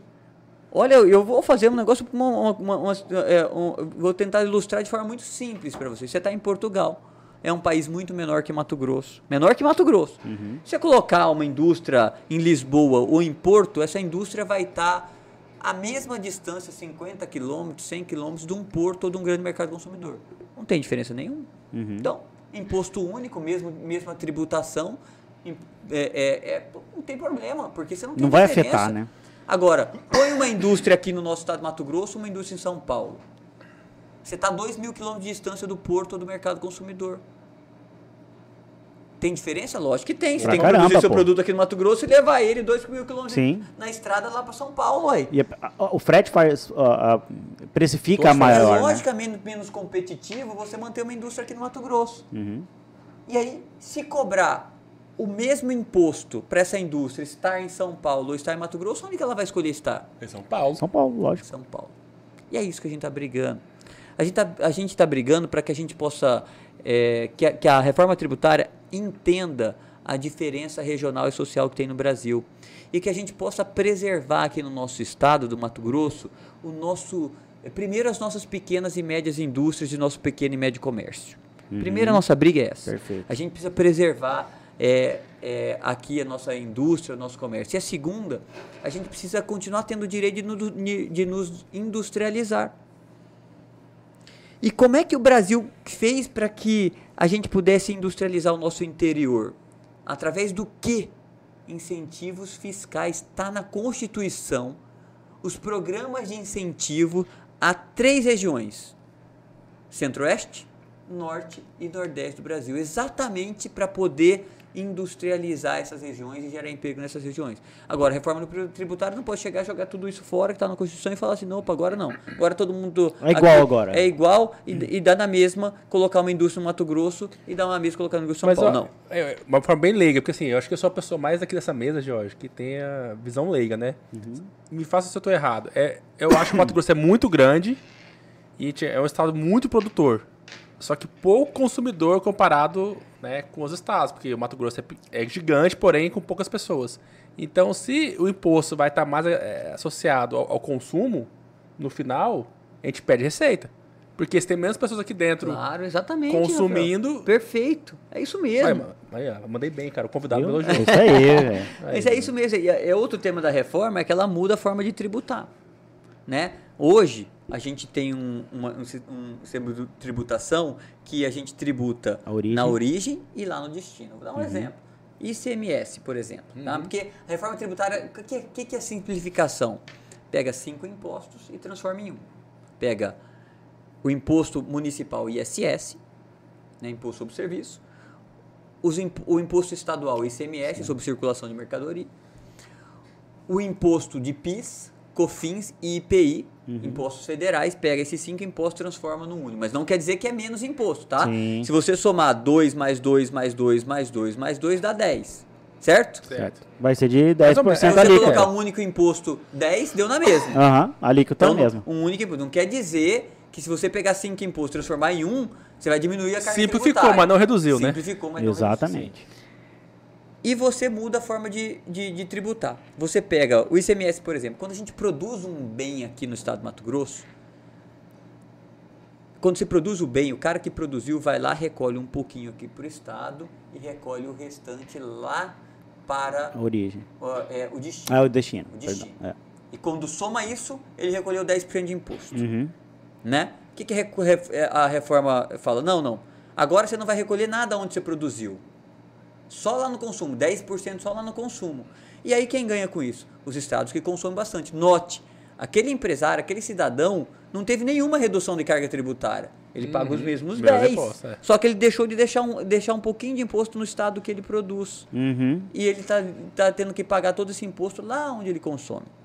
Então, é, é, é o que o Rafael falou. Os estados que consomem mais vão arrecadar mais. Os estados que consomem menos vão arrecadar menos. E Mato Grosso é um estado notadamente produtor, exportador. Portanto, a gente é, é, tende a perder participação nessa Total. arrecadação brasileira. E a gente tem, portanto, lutado por isso. Né? E não é ser contrário à reforma. Eu, eu vi essa semana que você e o, o Mauro ah, conseguiram ali uma interlocução com o Arthur Lira de falar assim, travar um pouco essa discussão para que se ouçam os governadores. É, é isso mesmo, Fábio? É, nós tivemos lá, junto com o secretário Rogério Galo, é, junto com senadores Margarete, Buzetti, Wellington Fagundes e Jaime Campos, o governador Mauro Mendes, tivemos uma reunião com o ministro é, de Fazenda, Fernando Haddad, para tratar, É levar isso. ele esses pontos que preocupam Mato Grosso. E depois é, fizemos, né? é, Mas ele entendeu com o seu Haddad? Ele entendeu, cara? Entendeu. Entendeu. E não era de manhã a reunião também. Entendeu? Elogiou, inclusive, a postura do governador Mauro Mendes de ir lá com contribuições e propostas específicas para poder Não com resolver. reclamação, Não, mostra com ah, essa reforma, não, não. Olha, essa reforma tem este problema e tem esta solução. Legal. Inclusive cara. que o Lira deu moral pra ele depois que o Mauro fez isso, né? O Lira É, recebeu é isso, E aí- é exatamente o que o Fábio vai aí, falar. aí, assim, aí é, é, a gente já tinha promovido, porque na comissão que eu sou presidente, eu sou presidente da Comissão de Desenvolvimento Regional da Câmara dos Deputados. Né? E eu então falei, bom, eu vou discutir reforma tributária na minha comissão, na comissão que eu presido. E fiz uma discussão de reforma tributária. Hoje, inclusive, apresentei o relatório à Comissão Especial de Reforma Tributária, dizendo, olha, essas são as nossas preocupações. Mas é, é, fiz uma audiência pública. Dessa audiência pública, nós unimos o Centro-Oeste. Porque nós temos os mesmos problemas, pelo menos Mato Grosso do Sul e Goiás. Os mesmos problemas. E aí, eu pedi uma reunião com o relator, deputado Aguinaldo, que eu conheço há muito tempo, né? E é um deputado muito acessível, muito ponderado. Aguinaldo, escuta o Centro-Oeste. Fizemos uma reunião com o Aguinaldo sobre a região Centro-Oeste. Os governadores do Centro-Oeste. Show. Depois disso, vamos no ministro da Fazenda. Né, o Mauro me pediu, Fábio, vê se a gente consegue falar com o Fernando Haddad. Pedi uma agenda com, com o ministro, ele concedeu. E pediu uma agenda ao Arthur Lira, o presidente da Câmara. Ele concedeu também. Então fizemos essa agenda levando esses pontos. E é, isso culminou numa reunião amanhã, inclusive, de todos os governadores do país com o presidente Arthur Lira para discutir reforma tributária. Portanto, e aí a gente está defendendo o quê? A gente está defendendo o nosso Estado, defendendo o nosso emprego, as pequenas e médias indústrias, o pequeno e médio comércio, a sobrevivência desse setor e o direito da gente industrializar. E são esses temas, Rafael, Jorge, que eu tô tratando em Brasília. E sempre tratou, porque... É. São pro- esses eu proteger o tratar. E proteger o Mato Grosso é proteger o Brasil, porque a gente é o maior estado exportador de todos, cara. E Que- vai prejudicar vai- esse estado, é sério. Vamos buscar o estado que é o maior produtor e exportador do mundo. Então, assim. Nós eu vamos não- sair do- dos maiores para os piores. Nós vamos É questão dos- de receita, hoje né? do, do estado que mais cresce a sua arrecadação tributária em comparação à, à média nacional para o que o mais o que menos cresce, o que mais perde. Tá. E, Fábio, o que, que isso vai acarretar, essa perda?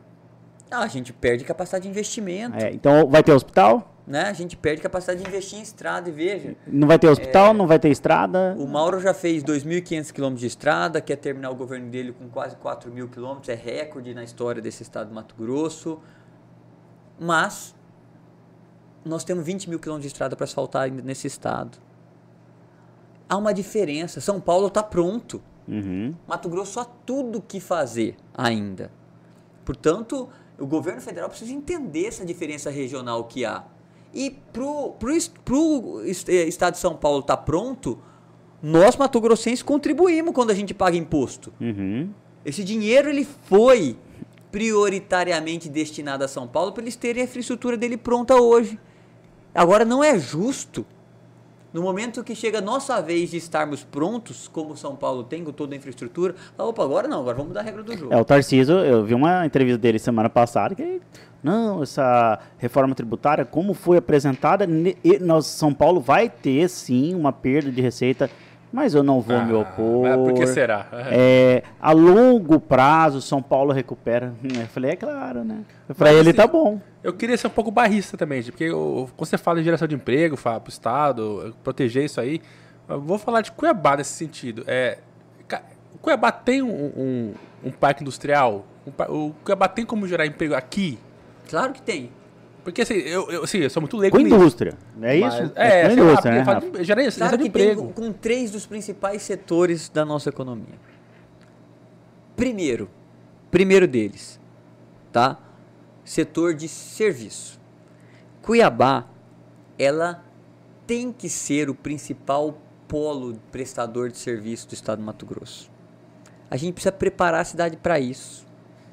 E preparar para ser é, polo prestador de serviço é incentivar novas universidades, novos cursos técnicos, novos eventos formadores, né? É, é, para que a gente possa ter aqui em Cuiabá a mão de obra mais qualificada de todo o estado do Mato Grosso. E aí, como uma empresa pensa, putz, aonde eu coloco a minha sede? Aonde eu tenho mão de obra qualificada. Uhum. Primeiro. Segundo, indústria. Chegando a ferrovia aqui, Cuiabá precisa preparar para esse momento. Se preparar para esse momento. Porque chegou, o que nós vamos fazer, né? Chegando, a gente tem que estar pronto para esse momento. Porque nós ficamos aí mais competitivos. E as indústrias que demandam muita mão de obra, por que não colocar em Cuiabá? Se aqui vai ter a mão de obra qualificada, vai ter a ferrovia para eu tirar meu produto, por que não? Então, segundo. E terceiro, turismo. Cuiabá é a porta de entrada para o Pantanal, para é. Chapada, para Nobres. Tem muita coisa O boa. turismo é a maior indústria do mundo. A Espanha, a França, a maior que arrecadação vem do turismo. Vem do turismo. Agora, para você desenvolver o turista, né? Para o turista se sentir bem na- numa cidade, primeiro de tudo, os moradores dessa cidade precisam se sentir bem. Uhum. Para tratar bem o turista, você precisa tratar primeiro é, a sua cidade. Precisa ser uma cidade que funcione, precisa ser uma cidade bonita, bem cuidada. O serviço público precisa funcionar, a cidade precisa funcionar. Porque as pessoas precisam sair daqui falando: nossa, Que cidade foda. que né? experiência É. eu tive em Cuiabá. Então, mas sabe por quê? Que Ó, linda essa ó, cidade. eu- eu- e assim, a gente tem tudo para isso, porque, pensa bem, hoje, é, eu sempre falo isso, hoje o mundo está se tornando tão igual com a globalização, né? Que eu sempre dou esse exemplo, se você colocar uma venda nos olhos de uma pessoa, né? E, e colocar ela no shopping em Cuiabá, ou no shopping em São Paulo, ou no shopping em Nova York, soltar ela lá, ela começa a andar ali, aposto para você que ela vai demorar um bom tempo para saber aonde ela tá. É. Por quê? Porque as, as cidades são cada dia mais iguais. A roupa que está vendendo em São Paulo é a mesma roupa que está vendendo em Cuiabá. Que é é as lojas, as marcas são as mesmas. Parará. O que, que diferencia uma cidade da outra? A sua cultura. E é o que a gente precisa preservar em Cuiabá. A nossa cultura. Porque imagina que experiência. A pessoa chega aqui em Cuiabá, uma cidade bem cuidada, bonita, com, com essas pessoas acolhedoras que a gente tem em Cuiabá. Aí essa pessoa vem, vai passear na orla do rio Cuiabá, que é uma maravilha. Poucas cidades têm o privilégio Uhum. de ter um rio dessa, dessa magnitude atravessando, vai, vai ali, aí come um peixe típico, aí vai assistir uma apresentação do cururu, do siriri. É uma experiência de viagem. É uma imersão. Né? É uma imersão numa cultura diferente. A gente tem tudo pronto. São Gonçalo Beira Rio até hoje preserva a origem dessa cultura nossa, Uhum. né? Portanto, tá tudo aqui, né? Tá tudo aqui. Portanto, é, é, eu acredito muito que a gente pode, se a gente fomentar a indústria, fomentar o comércio, fomentar o turismo, que a gente pode ser o grande polo gerador de oportunidade desse Parque estado. Novo Mato Grosso, né, Tá Fábio? aí o governador fazendo o Parque Novo Mato Grosso, que vai ser um outro. Né? Eu lembro assim, quando fui secretário do Mauro, no- no- quando o Mauro era prefeito, fui secretário de governo. E na minha pasta ali a gente fazia, falava dos, dos projetos estratégicos da cidade de Cuiabá. E a gente falou: o que, que essa cidade é? A gente pensou Cuiabá. Cuiabá é a capital do agronegócio, para simbolizar Cuiabá é a capital desse estado forte, pujante, que cresce, que desenvolve, que produz, é a capital do agronegócio e a capital do Pantanal, para simbolizar Cuiabá é a capital do turismo. Top. É a capital do turismo. Então a gente começou a planejar Cuiabá daí. É isso que a gente quer. E aí começamos a então criar os projetos estratégicos. Criamos o Parque das Águas. Uhum, que Eu é um fenômeno. orgulho, né, maravilhoso. Até eu hoje. tenho orgulho enorme de ir lá naquele Parque das Águas. E o Mauro falava assim, sempre falou. A gente passava ali, era, né, ali, era sempre foi caminho para chegar na Assembleia, né? Passava ali, o Mauro falou assim, aqui a gente vai construir o parque mais bonito dessa cidade. Massa, né, E cara? aí, e a gente veio eh, depois e criamos ali a requalificação da Orla do Porto. Uhum. E, e, e assim, e a gente queria ali fazer um show de águas, que estava perto do rio, show das águas, vamos fazer ali, colocar chafariz, parará, parará. Ela falou assim, vamos fazer no Porto Cuiabá, mas também vamos fazer lá no Parque das Águas, o show das águas, né? E tá aí, então a gente criou Parque Janair, Uhum. Parque das Águas, Ah, tem dedo seu no Partinaí, Par das Águas? Ah, legal. é a requalificação da Orla do Porto. E o que, que a gente pensava ali, Jorge? Assim, se eu descrever, tá na minha cabeça muito fresco. Foi um projeto, era assim, a gente criar uma orla com restaurante, com bar, alegre, onde a pessoa chegasse, fosse ali andar, andar de bicicleta, ou correr ali, fazer um exercício, levar ir passear com a família, mas estava ali na beira do rio, naquele ambiente. E a gente falou, bom, vamos fazer um aquário aqui. E a gente pensou o aquário. Aquário, você entrava por esse aquário num, num cinema 360 graus, onde você ia conhecer o Mato Grosso. Ia conhecer a Nossa, nossa cara. produção, os nossos biomas. Massa. E aí você entrava por esse aquário, e você ia passando por esse aquário, você passava, você passava por esse aquário por, pelas nossas bacias hidrográficas, ia conhecer os rios do Araguá, ah, os peixes do Araguaia, os peixes da Amazônia, os peixes do Uhum. Todas as Cerrado bacias. e os peixes do Pantanal. Então você passava ali a conhecer as nossas diferenças. Que, qual estado brasileiro, qual qual lugar do mundo você tem essas bacias hidrográficas todas representadas no único estado? Só aqui, meu irmão. só aqui.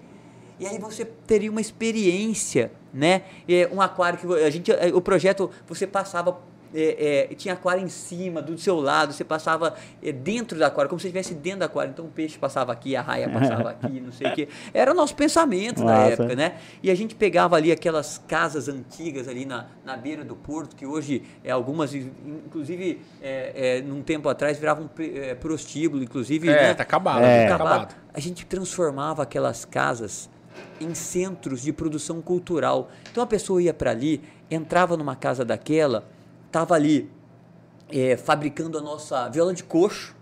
As redes. As né? redes. Sua avó era uma né? grande incentivadora das avó, na redes. Casa né? do Artesão, é, é, as redes, a- a o nosso pilão, e ali alguém fazendo a paçoca do pilão nosso. Então, assim, você ia lá, ia conhecer você, o primeiro cuiabano mesmo, ia poder entrar lá, ver fabricar essa viola de coxo, e ali, logo ali do lado, tá lá a viola de coxo para ser vendida. Aí você comprava uma viola de coxo, comprava uma rede cuiabana, uma paçoca do pilão, o doce cuiabano É. estava sendo feito ali, né, naqueles tachos nossos gigantes. Doce né? de manga, né, Sueli? Ali mexendo o nosso furrundu, Furrundu, maravilhoso. né? Que, Que é o doce de, de mamão verde com rapadura É a nossa cultura. sendo feita ali. E ali você poderia comprar seu doce, poderia conhecer. Então era uma experiência toda, era assim que a gente pensava a cidade de Cuiabá. Portanto, Eu continuo acreditando muito no potencial dessa cidade. Eu não tenho Mas, dúvida. ó, mas eu tenho, eu tenho um pedido, Jorge, que eu, eu faço- já falei várias vezes aqui no programa ao vivo, para outros Aham. convidados, ninguém me dá ouvidos. Mas talvez o Fábio Garcia dê, porque agora é deputado federal. Cara, eu morei sete anos em Fortaleza, lá no Ceará. Lá, o que, que fizeram na época, a época lá em Fortaleza? O centro histórico de Fortaleza era lugar também, cra- cracolândia, fudido, prostituição, assalto. E cheio de casarão antigo, bonito, Suelme. Você ia adorar lá, ponto histórico do caramba. Eles, é, o IFAM autorizou que, desde que não mudasse a fachada, preservasse a fachada, transformasse aquilo em pubs, restaurantes, bares. Você vai lá hoje, é pub, é restaurante, é bar. Cuiabá poderia ter isso, cara. Eu vejo aquele centro histórico de Cuiabá que é lindo. Perfeito. Tá se acabando. Perfeito, e assim, Rafael, a gente começou a trabalhar isso na época que eu era prefeito e eu era secretário. Sabe que a gente aprovou um programa que chamava PAC Cidades Históricas. Lembra só? PAC Cidades Históricas. Nós aprovamos com recurso, aprovamos os projetos de requalificação. A, a Marcela, que era é, há pouco tempo trabalhava no governo, no escritório de projeto do governo, nós, montamos, Ah. nós montamos junto com o Mauro um escritório para fazer projetos para Cuiabá. Escritório projeto, colocamos lá as arquitetas, engenheiras, meninas e, e pessoas e homens maravilhosos que a gente ficava ali pensando em Cuiabá. Massa, e a gente fez cara. os projetos de requalificação de cada casarão, casa de bem bem, aqueles casarões antigos, sabe? E então a proposta era exatamente essa. Entramos numa discussão de, de fazer toda a fiação do centro histórico subterrânea, Maravilhoso, e pra tirar é tirar aquela emaranhada de fio ali que, que enfeia nosso centro histórico. É mesmo. E, e assim, recuperar o centro histórico exatamente para dar vida pro centro Mas dá histórico. pra fazer? Dá pra fazer? Claro que dá pra fazer. Porque todo mundo que vem aqui, ele fala assim, ah, mas isso Claro é que não IFAM, fizeram. é com IFAM. Grana veio até hoje a prefeitura não executou É, o. Ah, tá Ah, então o dinheiro chegou e não foi executado. Porque todo está mundo que vem aqui falar, não dá porque é o IFAM que não Claro deixa. que dá, mas tem vários centros históricos que fizeram isso. Foi, a Fortaleza mesmo? Pode falar, Fortaleza. É, Fortaleza, Agora- eu lembro, Rio de Ô, Janeiro, por Fábio. exemplo. Pois é. Pra quem não sabe, galera, a gente tá na Rádio Capital também, né? Pela manhã, no Jornal da Capital ali com o Anderson Navarro. É, esses dias a gente tava falando sobre os prefeitáveis, né? É, e eu peguei e falei uma coisa bastante interessante, que eu tô vendo as movimentações sua, né? Tô bastante feliz com a sua movimentação. Do Botelho também, acho uma boa, boa movimentação, né? Do, do Abílio. E eu falei assim, não sei se o Rafael vai se recordar, mas eu falei assim, ah, eu acho que a, a competição eleva o nível. É verdade. sabe? Falei assim, que mais gente boa chegue pra, Não, mas- pra brigar por essa prefeitura. Desse gente boa, né, Jorge? Também nivelar por É, por isso que eu nem pensa. falei do Lúdio, né? Que é do PT, eu não gosto do É, PT, então... veio programa, cara. Ah, ele é gente boa, mas... Ele, ele usou máscara, chegou sem máscara, nós programa botou máscara. Deixa, deixa ele lá na Assembleia que ele faz um bom Isso. trabalho parlamentar. Larga Gabriel povo de esquerda pra lá. É, enfim, Fábio. Mas o, o bonito da democracia é, é que as pessoas possam ter opção. E assim, é- é- esse é o melhor. Possam ter opção de escolher o, o- aqueles que as pessoas acham que possa representar melhor e administrar melhor a cidade e pode ser o melhor, possa ser o melhor prefeito para a cidade. Isso que é bom. Portanto, né? é- É, você concorda, né? A competição eleva o nível, né? Vocês estão trabalhando, e isso é ótimo para a sociedade. Mas o que eu quero dizer é o seguinte: é, ah, essa questão sua ali com o Botelho, no União, vai chegar um momento que vocês vão conseguir ah, caminhar juntos? Acho que essa é a pergunta que todo Boa cuiabano hoje faz, cara. Porque acho que é o que todo mundo está torcendo, acredito, que seja pela união de vocês, né? Olha- Afinal de contas, a gente tem um prefeito péssimo, horrível. Eu não suporto o Não Manuel Nenel, Pinheiro. teve aqui, entendeu? cerveja é muito público. Você pega a minha história, é sempre batendo nesse cara. Eu não gosto dele. Para mim, corrupto tem que estar expurgado da vida pública. Entendeu? Jorge, na verdade, é, assim, como eu vejo, o, o Botelho tem todo o direito de, de construir a sua caminhada, assim como eu tenho o meu direito de construir a minha caminhada, né? Nós temos uma, uma democracia bastante madura nesse país e, um, e uma legislação eleitoral muito clara, que você conhece muito bem, você é advogado, conhece muito bem, né? E, num determinado momento, é, o partido e, e a, e a lei brasileira vai impor isso que a gente é, defina, né? E temos essa caminhada, a data final para essa definição chama-se convenção partidária. É. Ponto. Não precisamos ter preocupação com isso, então, nesse momento, é, é, é, é, sabe? Agora, Tá aqui, a tá precoce, aí. né? Cada um tem direito de construir sua caminhada, construir a caminhada, né, pensar é, no melhor para nossa cidade, para Cuiabá, que é o que interessa, e deix, deixar que no momento certo, eu tenho certeza que, que Deus, que é, as coisas se encaixam e que, é, e que a gente vai ter que, pela obrigação legal, ter né, essa definição. Então, eu não estou, de verdade, eu, eu não estou preocupado com isso, sabe, Jorge? Eu estou trabalhando como sempre fiz, né? para poder representar da melhor forma possível nosso estado de Mato Grosso, incluindo obviamente nossa Cuiabá, e também sempre pensando e trabalhando pelo melhor pela nossa cidade. É isso que eu estou fazendo. E você, eu sei que você é amigo do Botelho. Mas vocês dois conversam, tá normal a relação? Claro que tá, tá de boa, né, cara? Claro que conversamos. É. Olha, Jorge. Não, vamos Brigar- desmistificar essas coisas, né, Fábio? Olha, Porque comigo- parece assim que vocês estão numa tensão assim que ah, vai sair na porrada, não vai, sabe? brigar comigo é coisa muito difícil, né? Eu sou muito um cara da paz. Sou muito uma pessoa da paz, né? Claro que, é, como todo ser humano, ninguém leva desaforo para casa, mas eu sou um cara muito da paz, né? Então, é, e, e assim, eu, eu acho que o, o Jaime outro dia fez uma, uma frase certa. Ele falou, o combustível, o, o, o, o diálogo é o combustível da política dialogar é, é, é, é necessário na nossa vida, dentro da nossa casa. Porque quando a gente fala política, as pessoas falam assim, ah, política é eleição. Não. Dentro da nossa casa. Você quer convencer seu filho a, a fazer algo que você acha correto, não imponha isso ao teu filho. Influencie. Convença teu filho. Converse com ele, mostre para ele o melhor caminho. É o diálogo. Uhum, perfeito. Então, a gente tem que exercer isso, né, na nossa, dentro da nossa casa, fora da nossa casa. E quando a gente fala de política partidária, também. Portanto, eu tô pronto, aberto para diálogo com quem quer que seja. Eu acho que a gente precisa construir no diálogo, né? E é assim, é, esse, é o, meu- esse é o meu perfil, eu não vou mudar, eu sou assim. Perfeito, cara. Então, é, é assim que eu vou construir, porque foi assim que eu construí a minha É, trajetória. Mais longe de mim ser minha discórdia, mas eu sei que o Boteiro falou que ah, o Fábio não decola. O que quer dizer com isso? Que o Fábio não voa de avião? Você quer dizer com isso, cara? Que você não pega avião? Só anda de carro. É, assim, de verdade, eu não queria discutir botelho, pra falar a verdade, Ah, sabe? tá eu queria certo. discutir Cuiabá, queria discutir é, o futuro dessa cidade, os projetos Perfeito. dessa cidade, o que, que a gente pode fazer. É isso que eu queria discutir. Tá Essa bom, resposta perfeito. já foi melhor que todos os ataques do Botelho. É, o Fábio, já Fábio é focando fino e elegante. tá, mas ah, porque o Botelho fala que ele é povão, né? Ele fala, ah, eu sou povão e o Fábio não. Tá, Fábio, você pesca, cara. Você gosta de Pesco. pescar? Pô, é pesco. Ah, é sou você um pesca? bom pescador. Sério? Toca violão? Toca violão, sabe, to- Violão. sabe tocar um rasqueado? Eu arrisco. Rasqueado eu sei. Aí. Rasqueado eu sei. Mas eu arrisco uma palhinha de vez em quando. Eu já, eu, eu já toquei um pouco, depois parei, ficou enfer- enferrujado. De vez em quando eu pego o violão, tem um violãozinho na minha casa, eu toco. Eu vou ser... Vai, vai, Sabe por quê, Gê? Eu, eu pergunto isso por quê? Porque, assim, talvez essa imagem que... que é que o Botelho é meio é desprovido de beleza, cara. Isso atrapalha ele, porque daí ele acha que ele é meio feio. Daí ele fica assim, ah, o Fábio é isso. Porque o Fábio, de fato, tem uma cara muito arrumadinha, pessoas não conheçam. que ele é um cara sério, ele é um cara do povo mesmo. Eu, eu presenciei já.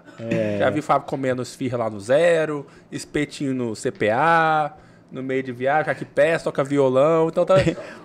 É, almoço com a gente aqui no fogão, fogão a lenha. É verdade. É. Você já voltou lá você da, sabe da que lá? negócios de comida é, é um negócio que tá desde criança, cara, comigo. Isso é muito cuiabano, cara. Esse negócio de- Desde criança comigo, porque é, é, eu, quando era pequenininho, né, ia viajar com meus avós pro interior.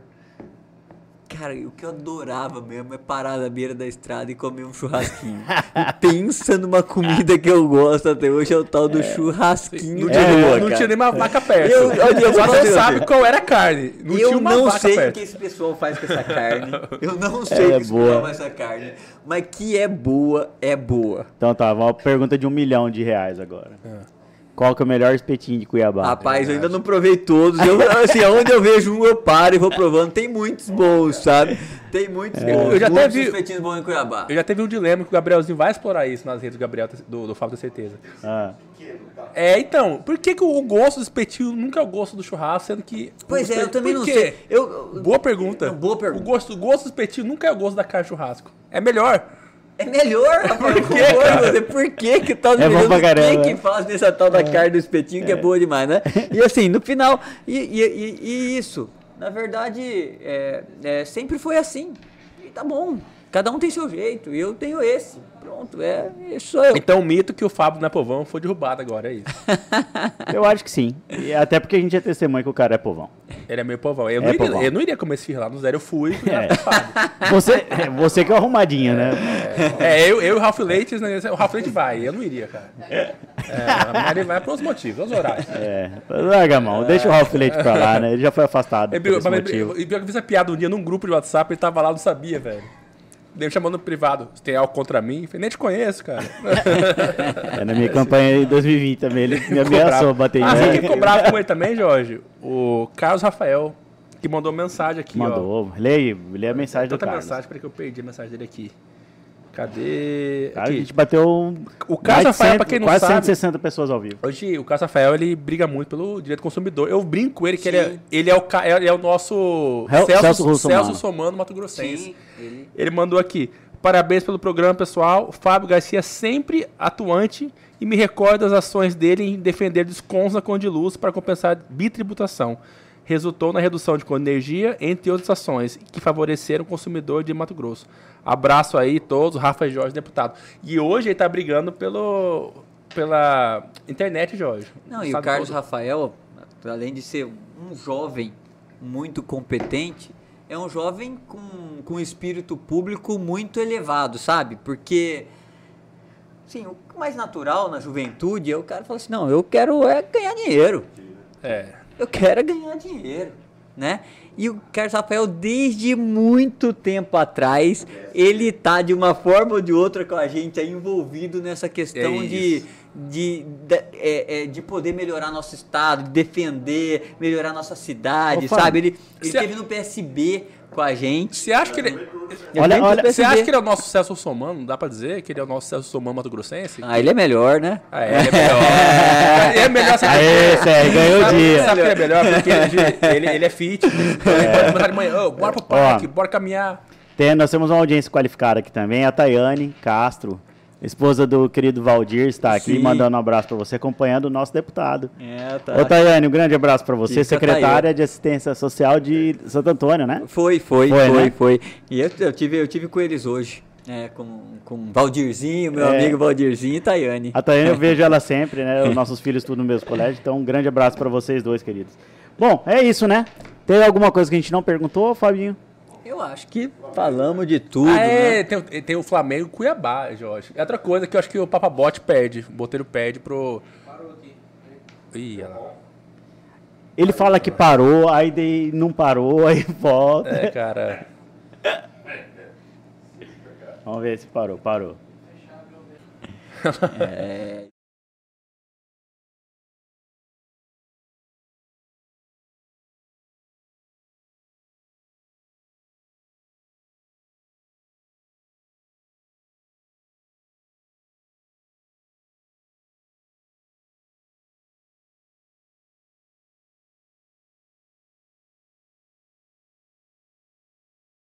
Onde que a gente tava mesmo? Ah, é. E aí, cara, amanhã é Cuiabá e Botafogo. Como é que você vai no estádio? Cuiabá, Cuiabá, Vai no estádio? Cuiabá. Eu sou Cuiabá. Vai estar em Cuiabá amanhã, Ainda Fábio? mais contra o Botafogo, sou mais Cuiabá ainda. Então amanhã você vai estar lá? Vou tentar ir, ir pro jogo. Eu- amanhã é aniversário da minha filha pequena, Ah, então não vai 11 ter. anos, né? Então, é, eu vou tentar, vou tentar estar no jogo, fazer os dois, mas meu coração vai estar lá no estado torcendo muito pelo Cuiabá, se não puder ir. Que bom. Então, um, um abraço para sua filha também. Obrigado, Muitas bênçãos obrigado sobre ela. Isabelinha. Ah, E por último, ô, Fábio, eu queria agradecer também, né? Que você mudou a vida do nosso filho mais novo. Aliás, do meu filho mais velho, né, cara? Gabrielzinho. Cadê Gabrielzinho? Tá ali. Rapaz, tá transformado, você É, viu? rapaz. Dele. Quando- Pra quem não sabe, Gabrielzinho nos abandonou. Nós fizemos um vídeo de. de- ele mandou Rafael a merda no vídeo e tal. Aí eu mandei. uma- Eu lembro que eu mandei uma mensagem pro, pro Fábio. Falei, Fábio, cuida bem do meu filho, cuida bem do meu menino. Não. E assim, eu, eu tô achando que tá acontecendo alguma coisa. Gabrielzinho deve estar com alguma namorada nova, porque agora ele tá andando só na estica, como diz o É outro. verdade. Verdade. Produção total, sabe? É que agora ganha mais, produção ganhava pouco total. Ah lá, ó. Ganhava pouco aqui. Ah lá, Gabriel tá todo, diga. todo e tal. Então, assim, então, alguma coisa está acontecendo. Quando o cara começa a produzir muito, assim. Tem, tem, tem uma, tem uma algo menina na aí, fita, né? Tem, tem uma menina aí e tal. Tem ele a tá nessa. menina, tem a menina, eu sei quem é, não vou revelar, mas eu quero dizer que tem um vídeo no nosso Instagram que mostra o dia que o Gabriel pediu demissão na gente. É. Tem esse vídeo. É, foi muito bom esse vídeo. Ele se cansou das nossas piadas e pediu demissão Aquele vivo. dia ele zerou o game. Bom, a gente vai sair pra jantar, um, um, um jantar muito chique, espetinho com o Espetinho. Fábio. Vamos né? lá no espetinho. É, mais uma vez, muito obrigado, meu irmão. Valeu, obrigado. Opa, obrigado, obrigado, Jorge. Ô, ô, Foi um Jorge. prazer, muito obrigado pelo convite. Oi, Gabriel. Eu tenho, tenho um negócio pra mostrar pra vocês antes de acabar o programa. Ah, é, aí, o Gabriel tá? ele sempre reclama, Tá, então vai, vamos vai- lá. vai criticar de alguma coisa. É, vai faltou também pra vocês pedirem o like aí, mas tá bom. Eu pedi, eu dessa pedi. Vez, dessa vez foi bom até. O que, o que, o que, cadê? Mas vou, vou Tem colocar ver na TV o quem- negócio pra vocês Ele vai colocar na verem TV. aí. Peraí. Ah, vai pôr na TV.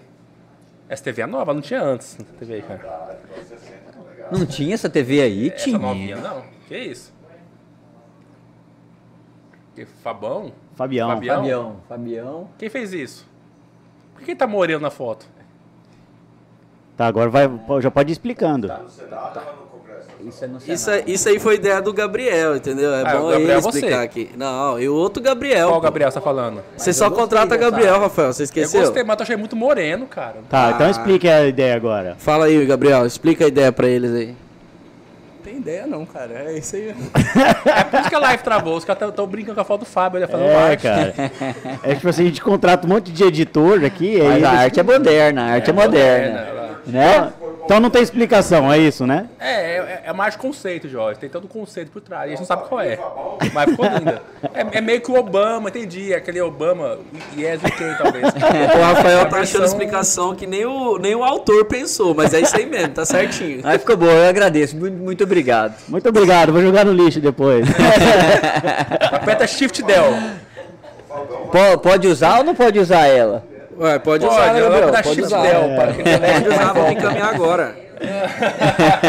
Shift Bom, com essa arte maravilhosa que Não, nós vamos jogar no lixo depois. a gente essa arte de hoje. É, eu achei que ia vir uma coisa legal, aí não sei, tá. Pô, depois de tudo, né? O cara vai me mete uma arte dessa aí é pra foder, né? Mas eu gostei. Sei, cara. Tá Ficou bom, moreno gurizada. Pelo amor de Deus, vocês estão sendo chato. Ficou bom. Tá, Pode ô, Gabriel, quem quiser saber das matérias do Mato Grosso, vai pra onde? Tudo menos política.com.br. Pessoal, é o site mais atualizado, por gentileza, acessem. Tem, ó, ó, eu vou tô abrindo agora para falar para vocês a última notícia que saiu, ó. A Assembleia muda a lei e tira exigência para dar auxílio ao pescador nesse projeto que tá dando uma, Ah, a gente não dá- falou tá dando o que falar aqui né, no. Mato Grosso, né, que é o projeto sobre é, que envolve os pescadores, piracema, entre outros assuntos aí que eu não entendo tanto assim, mas tem tudo lá no site para você É, que quer ficar informado. assunto, E o, e o vídeo do Gabrielzinho se- é, mandando Rafael a merda e se despedindo do, do, do TMP, onde é que tá? Esse É daí verdade, tá quem lá, quiser ver o motivo da demissão do Gabriel, É. vê onde? esse daí tá lá no nosso Instagram, né? Então faz o seguinte, é, fixa ele pra galera já que, que acompanha essa live já ir assistindo esse vídeo. Mas, Fixa ele lá no mas aí Instagram. vamos descobrir como é que a gente, o nosso, nosso método de contratação, vamos descobrir também. É, Qual foi? é só chamar Gabriel. pra quem não sabe, é verdade, pessoal. E amanhã, de manhã, onde é que nós vamos estar, Gabriel? É verdade. Amanhã vocês vão estar no, na Jornal da Capital às 8 da manhã, junto com o Anderson Cara, e eu não sei Navarro. que deu né? na cabeça do Anderson aí, que de fato eles contrataram a gente pra participar do programa do Anderson, Navarro. Ah, é? é, ele tá toda quinta-feira de manhã. Muito bom. eu na Inclusive, cabeça Fábio, dele. é, toda vez que você tiver coisas legais, que queira é, usar esse espaço que nós temos lá, manda o áudio. Áudio de um minuto, um minuto e meio. Manda que a gente passa ao vivo, faz o comentário Ótimo, e tá bom, arremata bom com as coisas legais Ótimo, que você estiver passando lá. Pode Pessoal, deixar. mu- muito obrigado. Já curta essa live, já compartilhe, que sou o melhor amigo. Esse bate-papo muito legal, muito importante para o nosso estado, né? A gente teve acesso a muita informação boa. É, e outra, fica a dica, porque assim, Jorge, não deixa pensar só em política municipal ano que vem. Os pré-candidatos já estão aí, tá todo mundo falando, vai pesquisar a vida do cara, dá um Google, vai no Instagram, vê o que o cara tá falando, vê o que tá dizendo. Não vamos cair, que é perigoso. Que Com certeza. Cuiabá sofreu demais, né, Gi? Já. Tamo junto, valeu, muito obrigado. Não se esqueça que a política está em tudo, mas aqui é, É tudo, tudo menos menos política. Um abraço, fiquem com Deus. Tamo junto. Valeu, obrigado.